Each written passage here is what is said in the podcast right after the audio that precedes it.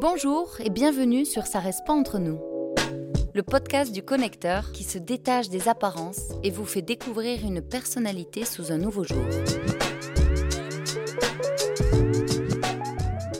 Alors, je suis ravie d'accueillir aujourd'hui euh, Bruno Vitouette, ex-président d'Unilever France et Afrique, pour ce nouvel épisode. Bruno, comment vas-tu? Bah, Je suis en pleine forme. C'est toujours un plaisir de, venir dans ce sud-ouest. Hier, euh, on a longuement marché sur la plage. Et puis euh, de revenir au connecteur, que j'ai déjà visité à deux ou trois reprises. C'est un vrai plaisir. Et on est super content de te recevoir. Alors, comme à mon habitude, je vais présenter ton parcours professionnel en quelques mots. Alors, tes premiers pas au sein d'Unilever ont été sur le terrain en tant que commercial, donc à sillonner euh, les routes de France. Après euh, trois ans de, ça, tu te spécialises dans le marketing et ta carrière internationale débute en 91 au Mexique en tant que directeur marketing pour la marque Pepsi Lipton Tea. Tu enchaînes ensuite différents postes à responsabilité en Angleterre, aux Pays-Bas, en Belgique et en Suède. Et en 2010, tu prends la direction d'Unilever France pour, quatre ans plus tard, devenir président de la région Afrique. Donc après 36 ans de carrière chez Unilever, tu es aujourd'hui membre actif et actionnaire de deux regroupements d'investisseurs, le Club des Prophètes et Teampack Venture. Est-ce que tout ça est correct? Bah, Tu as extrêmement bien renseigné. euh, on peut rien te cacher, Arancha. Et euh, tout est parfaitement exact. Quels souvenirs gardes-tu de tes premières années en tant que commercial? Euh, Des souvenirs encore extrêmement présents, parce que ça m'a permis, moi qui ai euh, vécu ma jeunesse à Paris, fait mes études à Paris, à l'université de Dauphine, ça m'a permis en fait de découvrir la France. Alors euh, on y allait de temps en temps en vacances, mais c'est un peu différent de vivre dans des villes provinciales, sans connotation péjorative à ça. Donc Niort, l'est de Paris, et puis Toulouse. Alors Toulouse, c'est pas une ville provinciale, c'est une grande capitale euh, du sud-ouest. Et puis de, sillonner euh, les routes à visiter des clients qui parfois se trouvaient dans des grandes villes, mais parfois se trouvaient dans des petits villages. Et je pense que ça m'a donné une vision différente de mon pays, qui, euh, malgré le fait d'être un pays assez centralisateur, hein, de par son organisation politique, est aussi fait d'énormément de richesses régionales, d'accents différents, d'habitudes culinaires variées aussi. Et je crois que c'est ça qui fait la beauté de l'Hexagone. Parmi ensuite les différentes expatriations que tu as pu faire, donc j'ai cité les nombreux pays parmi lesquels euh, tu es passé, est-ce qu'il y a un pays ou même deux qui t'ont euh, vraiment euh, marqué et dont tu voudrais me parler? Ah, Il y a des pays fascinants. Bon, la première expatriation, c'est toujours la première expérience de vie en dehors de son pays natal, le Mexique. Dans les années 90, début des années 86, pratiquement cinq ans passés là-bas une expérience professionnelle très enrichissante parce qu'on a beau rester dans la même entreprise, on est quand même confronté à une langue différente, à une culture différente. Et puis après, il y a l'expérience de vie. Je suis allé avec ma femme qui a eu la chance de pouvoir continuer elle aussi à travailler au Mexique et rester dans la même entreprise qui pour elle était American Express, ce qui était pour moi extrêmement important. On partait pas pour demander à sa femme de sacrifier sa carrière professionnelle et on a eu cette chance-là. Et puis euh, nos deux premiers enfants sont nés au Mexique et on y a gardé beaucoup d'amis. Donc ça, c'était un moment très très fort de vie personnelle et de vie professionnelle. La Suède nous a beaucoup marqué parce que moi je m'occupais des quatre pays nordiques, euh, je vivais à Stockholm, donc une ville magnifique, où on est en Europe certes, mais la culture euh, de la responsabilité collective, de la responsabilité vis-à-vis de son environnement, notamment, et je parle de la nature, est très différent de ce qu'on a pu connaître dans les pays latins. Et ça a été euh, un très bel enrichissement. Donc peut-être une proximité à la nature, et puis je ne peux pas finir sans parler évidemment de l'expérience africaine, où euh, pendant six ans j'ai sillonné euh, beaucoup beaucoup de pays, beaucoup, de capitales africaines ou de villes de, seconde importance en Afrique, et puis vécu à Johannesburg. Et donc là, c'est évidemment, on en prend un peu plein les yeux tous les jours, le sens de, l'énergie, de la jeunesse, 50% hein, de la population de ce continent a moins de 25 ans, et euh, pratiquement 50% de la population mondiale dans 30 ans de moins de 25 ans sera africaine, qu'on le veuille ou non. Et donc euh, voilà, en tirer une espèce d'énergie et d'admiration pour la résilience dont font preuve euh, la grande majorité des populations, qui sont animées par une idée simple, c'est que demain ne peut être que meilleur qu'aujourd'hui. Voilà des, souvenirs qui me restent. Et puis euh, peut-être le dernier, pour en parler d'un, parce que j'ai eu un petit coup de cœur pour ce pays, c'est l'Éthiopie. Mais l'Éthiopie, tu y as été en, voyage Alors, l'Éthiopie, moi j'étais basé en Afrique du Sud, à Johannesburg, mais j'avais responsabilité de l'ensemble du continent africain. Et donc, euh, l'Éthiopie, qui était un pays où nous avions, euh, quand je suis arrivé, euh, une famille locale qui distribuait nos produits à un, petit groupe de, points de, de, vente, nous avons décidé d'y démarrer une société locale, Unilever Éthiopie, nous avons démarré la production. Nous produisons aujourd'hui plusieurs gammes de produits là-bas, parfois en collaboration avec des acteurs locaux, mm. parfois nous-mêmes. Et ça a été un coup de cœur euh, sur le plan de la découverte d'un pays, d'un peuple, et puis, euh, et puis d'avoir l'opportunité dans une entreprise de démarrer quelque chose pratiquement de zéro. Ça a été sur le plan professionnel et humain extrêmement enrichissant. Tu es né en France euh, de parents nés en Égypte. Oui. Euh, est-ce que tu peux me parler de ton enfance et puis peut-être particulièrement de l'enfant que tu étais? Oui, alors c'est marrant parce que je me demandais s'il y avait une petite euh, chose familiale dans ma volonté de découvrir le monde, découvrir d'autres cultures. Je pense que ça a été quelque chose qui nous a été assez communiqué par nos parents, qui sont français, mais qui sont nés en Égypte, qui ont vécu toute leur jeunesse comme pas mal de nationalités étrangères. Il y avait des Français, il y avait des Grecs, des Italiens au mhm. canal de Suez. Mais je me souviens très bien, j'en parle encore de temps en temps avec mon père, euh, de, cette ouverture sur le monde. Moi, j'ai eu euh, beaucoup de chance. J'étais dans une famille aimante. Euh, mon, père était médecin, puis chirurgien, donc on n'a pas connu de, de problème. Et je pense que c'est peut-être aussi quelque chose qui anime ma personnalité, de toujours prendre du recul dans des situations parfois qui peuvent être mm. difficiles, perso ou professionnel, mais de relativiser. Moi, j'ai beaucoup de choses, d'ailleurs, qui perturbent pas mal certaines personnes avec qui je, je vis de temps en temps, et ils ont l'impression que rien ne me touche. En fait, c'est pas que rien ne me touche, beaucoup de choses me touchent, mais je relativise énormément par rapport à la chance que j'ai eue dans mon enfance, dans ma jeunesse, d'avoir accès à une bonne éducation, mm. d'avoir euh, un, un, environnement aimant, une maison confortable. Et donc, ça te donne une responsabilité un peu, mm. de faire face aux problèmes et d'essayer de, voir comment tu peux donner un petit peu ou beaucoup à d'autres qui n'ont pas eu cette chance. Et comment tu fais justement? Alors euh, pour essayer vraiment de, couper Donc tu dis tu, tu essayais en effet. Hein. tout le monde n'est pas euh, warrior à tel point de pouvoir fermer une porte et juste passer complètement à autre chose. Mais est-ce que tu avais des, méthodes en particulier ou est-ce que tu te remettais à penser à certains souvenirs qui te permettaient de, de faire un, gap à un moment ou un, blocage Alors c'est marrant que tu dis ça parce que je pense que la visualisation, c'est extrêmement important. Moi, j'ai beaucoup d'admiration pour, euh, pour euh, pas mal de personnes qui, ont fait des choses ou sur le plan sociétal ou sur le plan sportif. Et euh, en les écoutant, alors aujourd'hui j'écoute des podcasts, un peu comme les jeunes, je suis pas jeune, mais j'écoute des podcasts, des aventures, et euh, sans le savoir peut-être. Je faisais, euh, comme Monsieur Jourdain faisait de la médecine chez Molière sans le savoir, mais, mais euh, cet aspect de visualisation est très important. Mm-hmm. Donc de, fermer ses yeux, d'essayer de, rentrer dans le monde de l'image, ça permet de temps en temps de prendre une distance par rapport à, ce qu'on vit. Et, et, en fonction des images qu'on va fixer dans cette visualisation, de finalement aider cette relativisation dont je parlais. Ça, c'est extrêmement important un autre domaine, évidemment, moi j'ai toujours considéré que le sport était une valeur importante dans la vie. Et quand je dis le sport, c'est pas faire que du sport de haut niveau, le mm. mouvement, le mm. mouvement, bouger. Et je pense que de temps en temps, justement, d'aller euh, pouvoir exprimer, alors moi je l'exprimais dans différents sports, euh, et notamment deux que j'adore, qui est euh, à la fois le, ski de, haute montagne, la peau de phoque, leur piste, ou la plongée sous-marine, où là on est dans des éléments où, en tant que personne physique, on est tout petit. Mm. On est tout petit et parfois confronté à un environnement qui n'est pas le nôtre naturellement. Surtout en plongée sous-marine, on n'est pas chez nous. On n'est pas chez nous. C'est un autre univers. Quoi. je ne sais pas si tu pratiques la plongée. Oui, j'en pratique. C'est magnifique. Et, là, peut-être encore plus que la montagne. Parce que la montagne, tu restes sur Terre. C'est ça. Tu es dans ton univers, tu es challengé, mais tu, la plongée, tu n'es pas dans ton univers. Mhm. D'abord, tu respires avec des bouteilles, donc mhm. euh, et les, poissons qui t'entourent n'ont rien pour respirer, c'est leur état naturel. Complètement. Ils bougent à une vitesse qui n'est pas la tienne. Mhm. Ils ont un, les sens éveillés qui sont pas ceux que tu as parce que tu entends ton souffle dans ta bouteille et tout. Et c'est vrai que là, ça te donne une dimension de dire que tu es petit Et c'était aussi une manière, alors j'allais pas faire de la plongée dès que j'avais un problème professionnel, je vais pas te raconter des histoires, mais quand de temps en temps je me disais non, là, là tu as besoin, tu vas prendre une semaine, tu pars. Mm. Et c'était une vraie zone de déconnexion.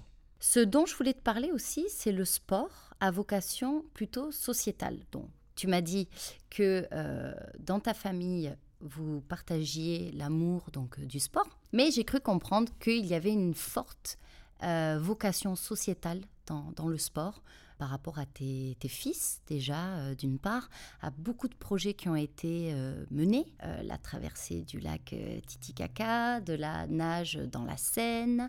Est-ce que tu peux me parler un petit peu de, tout ça? Alors ça me fait très plaisir que tu en parles, Anja, parce que ce que je trouve peut-être, alors un petit peu candidement, mais merveilleux dans ce qui se passe aujourd'hui dans la société d'aujourd'hui, peut-être qu'à l'époque de mes parents, des parents de mes parents, on était dans une relation parent-enfant où euh, la génération euh, plus âgée transmettait à la génération plus jeune et le temps d'écoute était relativement limité. Et moi, ce que je trouve fabuleux, enfin, je le prends comme un don, c'est qu'aujourd'hui, si on a la curiosité, on apprend plein de trucs de par ses enfants. Et comme tu l'as dit, le sport, c'était une valeur centrale dans la famille. Ils sont tous euh, assez sportifs. Bon, bah, j'ai Mathieu et Lucas, hein, le numéro 2 et le numéro 3, qui sont des bons nageurs qui ont fait quelques petits trucs ensemble. Ils ont traversé euh, le détroit de Gibraltar à la nage. Et puis, ils ont créé euh, l'année dernière une, association qui s'appelait euh, l'association Zéro Mégot. Parce que moi, je ne le savais pas. C'est là où je te dis, on apprend. C'est que avec le plastique, le mégot, c'est une source majeure de pollution des mers et des océans. Et ils ont eu le projet de dire, allez, on crée cette association, on va faire un truc un peu fou. On va faire le record mondial de collecte des mégots. Et puis à Paris, 31 euh, mai, je crois, l'année dernière, euh, on fait ça. Et en 3 heures, on récolte, certifié par un, huissier, plus de 855 000 mégots. Et en fait, c'était le point de départ d'une expédition qu'ils voulaient faire pour retracer à la nage le parcours d'un mégot jeté dans la rue à Paris, qui va dans la Manche.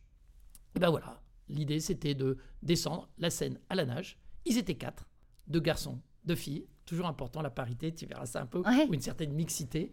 Et ils ont fait ce parcours c'est toujours des aventures euh, environnementales, mais c'est des aventures aussi humaines. Complètement. Ces aventures. Et la traversée du lac Titicaca, oui. bon, alors qui a été euh, largement médiatisée, ils ont fait plusieurs 20, heures de TF1, ils ont fait M6, euh, France Télévisions, ils sont passés sur plein de plateaux. L'aventure de trois personnes, plus que des nageurs, trois êtres humains, une femme aussi assez amusante, Malia Metella, qui est une ancienne vice-championne olympique, une femme plus mûre, originaire de Guyane, euh, et qui dit bah, Banco, moi je suis prête à remettre le maillot alors qu'elle n'avait pas nagé depuis 10 ans.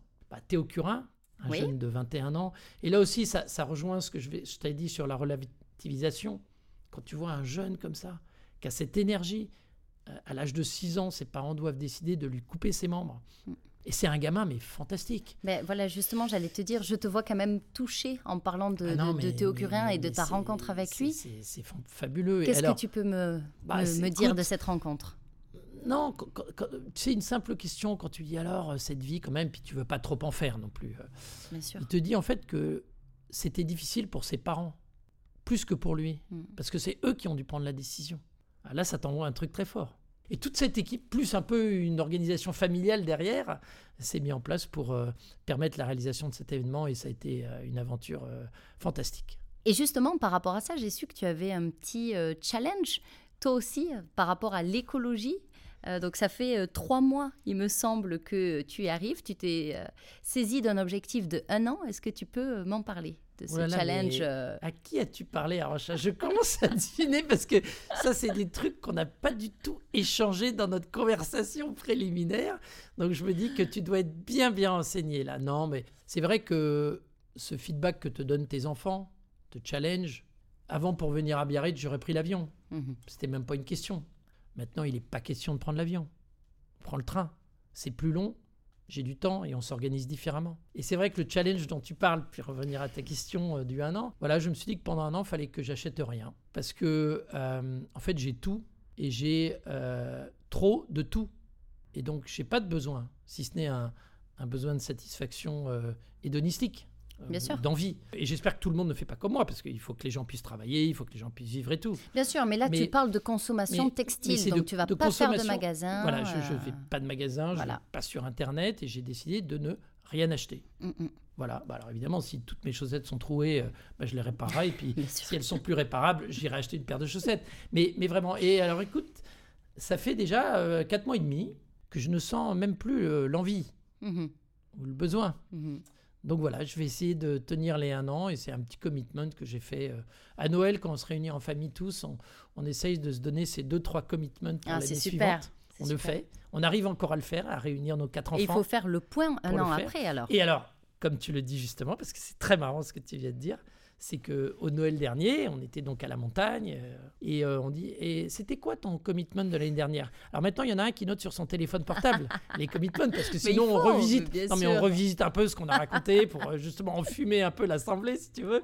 Et alors pas du tout là. C'est 1 2 3. Ah super. Et celui qui fait le hit il y a une petite récompense pour lui. Donc on a on va essayer d'instaurer cette mécanique. Ah, ça devient carré quoi. Qui a démarré il y a deux ans. Et là, je peux faire confiance à mes fils pour me rappeler clairement quels étaient mes commitments. Super. Donc, euh, avec mon, mon, petit indique euh, secret, euh, on m'a dit que tu avais une dernière grande passion qui s'appelle Romy. Ah Alors, Romy, c'est ta petite fille.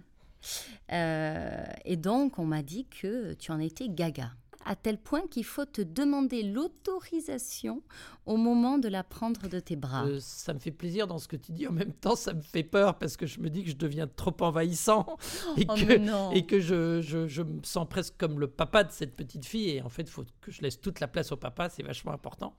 Qui est un, jeune super d'ailleurs, Adrien. Et bah, c'est vrai que c'est un don de la nature. C'est magnifique. Et il n'y a pas de raison. Mais le premier, évidemment, il a une une, mobilisation de tous les ben instants parce que c'est le premier. Et puis, euh, je vais te dire, on a eu de nouveau un peu de chance parce que il devait naître, la petite Romy, elle devait naître à Londres. Et puis, elle est née six semaines d'avance à la montagne. Et on y était. Et elle n'a pas pu repartir. Et donc, euh, on a eu les trois premiers mois et demi de sa vie avec ses parents, ensemble, partagés, à la montagne, et puis après euh, en région parisienne. Et ils sont partis la semaine dernière à Londres et c'est vrai que ça fait un gros, gros vide. Ah, J'imagine. Mais euh, bon, c'est trop, c'est trop beau et euh, je sais qu'il y a beaucoup de jeunes, pas beaucoup, certains qui, qui pensent qu'aujourd'hui avoir un enfant c'est un problème pour la planète. J'ai vu un reportage flippant mhm. sur ce sujet, sur une chaîne anglaise. Et moi je pense pas, je pense qu'il faut qu'on arrive, euh, ma génération à aider et tous les jeunes à inventer un monde dans lequel on pense que avoir un enfant n'est pas un problème pour notre planète. Pour moi, c'est un nouvel ajout dans la famille et j'espère qu'il y en aura beaucoup d'autres. Et de la même manière que tu as pu euh, profiter des trois premiers mois euh, de Romy, tu as pu euh, profiter de ton père aussi. C'est ce que tu me, me racontais lors de notre dernier appel, qui a été confiné avec toi et un de tes enfants aussi d'ailleurs en Afrique du Sud. Alors, deux de mes enfants. Deux de tes enfants. Plus le petit copain de ma fille, qui est désormais le papa de Romy.